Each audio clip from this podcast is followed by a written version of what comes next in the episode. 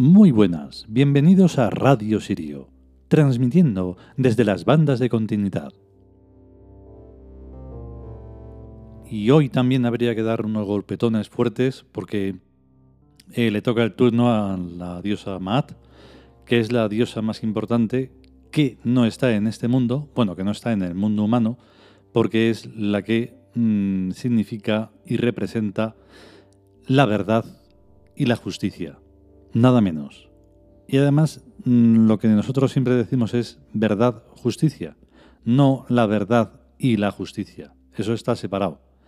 En el mundo humano ni siquiera está separado, ni unido, ni nada. Es que no existe. No hay ni verdad y no hay justicia.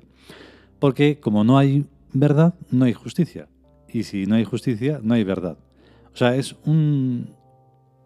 Es un ten con ten que, no, que nunca se da. Por lo tanto, en el mundo humano todo es mentira. ¿Cuántas veces lo habremos dicho y cuántas veces lo tendremos que decir?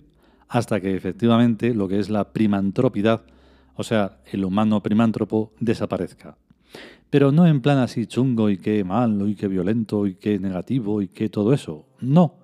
Se trata de que como todo evoluciona, el humano, con cuerpo y todo, también tendrá que evolucionar. Y algún día dejará de ser la porquería que es. Vamos, digo yo porque si no vaya rollazo enorme. Venga, va, vamos con el capítulo que me enrollo.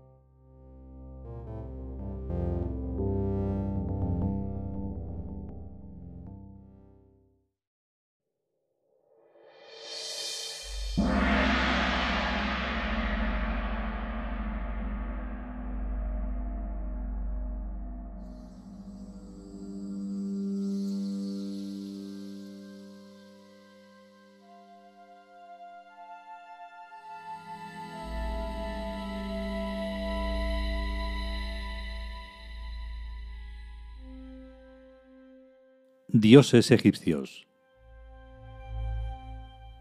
Maat. Texto.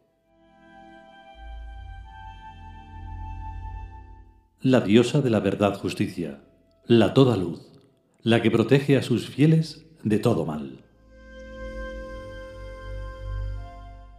Comentario. Si vivimos bajo la luz de Maat, verdad, justicia, no tendremos nada que temer, ni por más enemigos que tengamos, ni por más demoníacos que sean. El mundo humano en el que estamos viviendo nos obliga a ser muy inteligentes para sobrevivir defendiendo nuestras cosas honestamente adquiridas. No poseer nada es bastante triste, pero poseer algo es peligroso en este mundo de gente rapaz. La rapacidad es inherente a la vida animal carnívora pero entre los humanos, la rapacidad se extiende a todo lo que en su estimativa tiene valor. Y no es simplemente una mala ley de supervivencia, como en el mundo animal, sino un afán desmedido de posesión sin importarles los medios. Ante un panorama semejante, no tenemos más remedio que estar siempre en estado de alerta, en base a las experiencias anteriores, sin prejuzgar a nadie, pero también sin creernos que existe un código de honor al que se atienen todos los humanos. Nobleza obliga, pero solo a las personas de índole noble. Las gentes innobles no se sienten obligadas por ningún tipo de código, ni de honor ni de ninguna otra clase. Lo suyo es la violación de los derechos legítimos de las demás personas y la depredación de todos los seres. Aun en un mundo así, debemos mantenernos en inocencia, bajo la luz de Maat, aprovechando todas las malas experiencias para cultivar nuestra honestidad e inteligencia práctica. La honestidad se tiene o no se tiene desde que se nace, pero si se la tiene, se la puede y debe cultivar e ir afinando con las sucesivas experiencias vitales.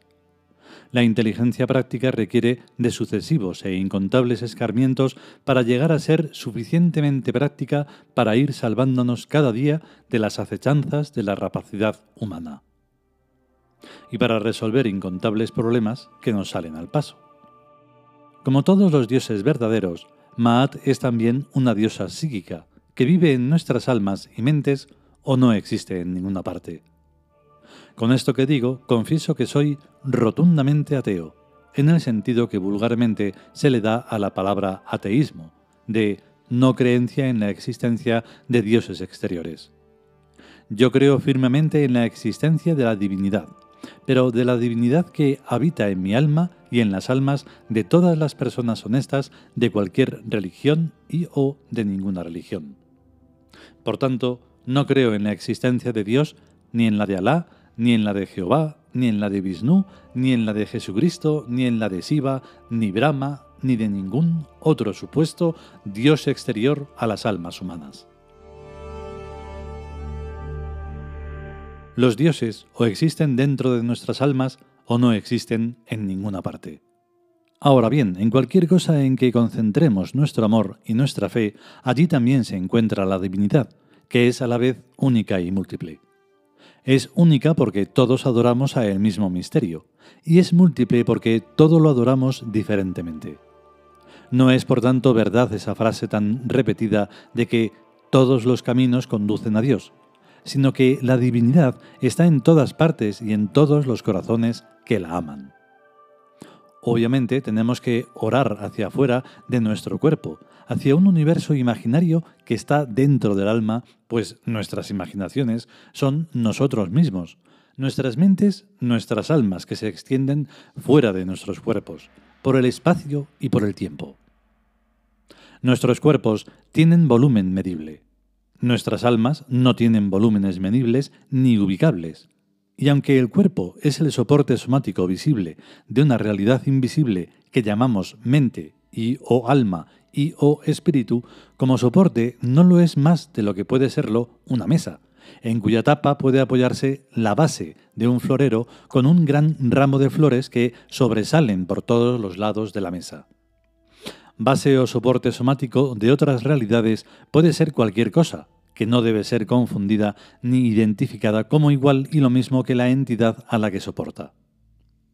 Si posamos una copa con vino sobre una mesa de cristal, la copa se alza por encima de la mesa en una dimensión vertical distinta a la horizontalidad de la mesa.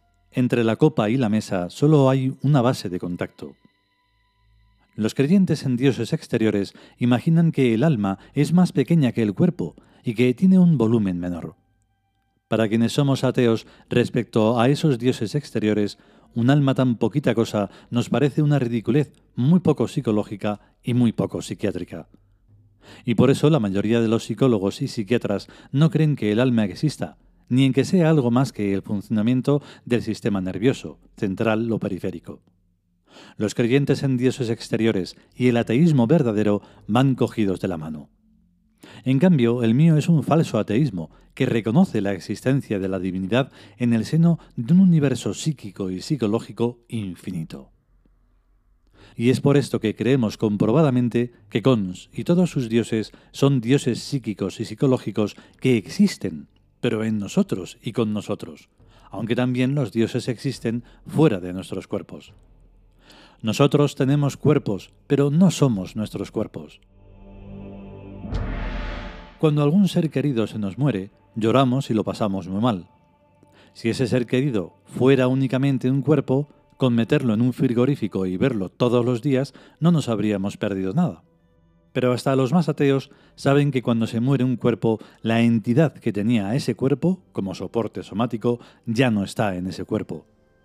Los antiguos egipcios sabían momificar a los muertos, por lo cual los podían seguir teniendo en sus casas durante siglos y siglos como se tiene a las estatuas, sin que apestaran ni se pudrieran.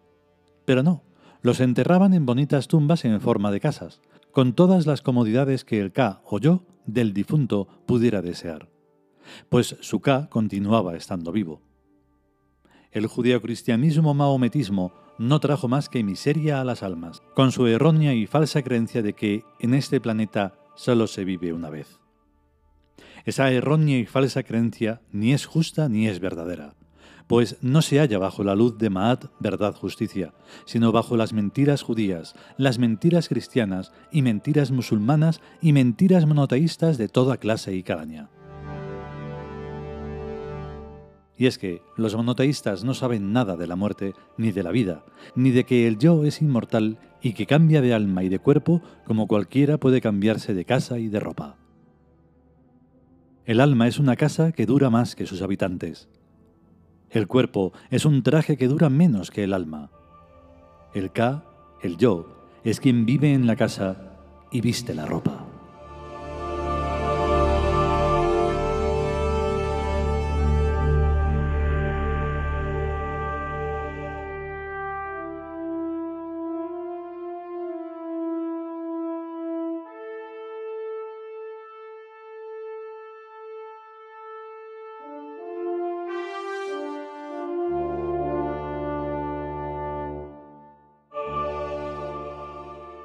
Y hasta aquí el capítulo dedicado a Maat, la verdad, justicia, la diosa que tiene que ver con la verdad, justicia. No con esa verdad que pintan los humanos, que es una estatua, con los ojos tapados. No puede haber una aberración más grande. Y nada, todos lo ven tan tranquilo. Claro que como tienen que tener tienen que hacer siempre teatro y drama y toda la tontería que hacen, incluso los que parece que defienden la justicia, pues tienen que hacerlo así. Si de verdad supieran y creyeran en la verdad justicia, no estarían en los caminos en donde está la injusticia y la mentira. Es, es una incongruencia. El caso es que es difícil salir de esta situación porque hay que ser honestos. La honestidad va, va unida a la justicia y a la verdad también va unido a eso el mm, ser de verdad.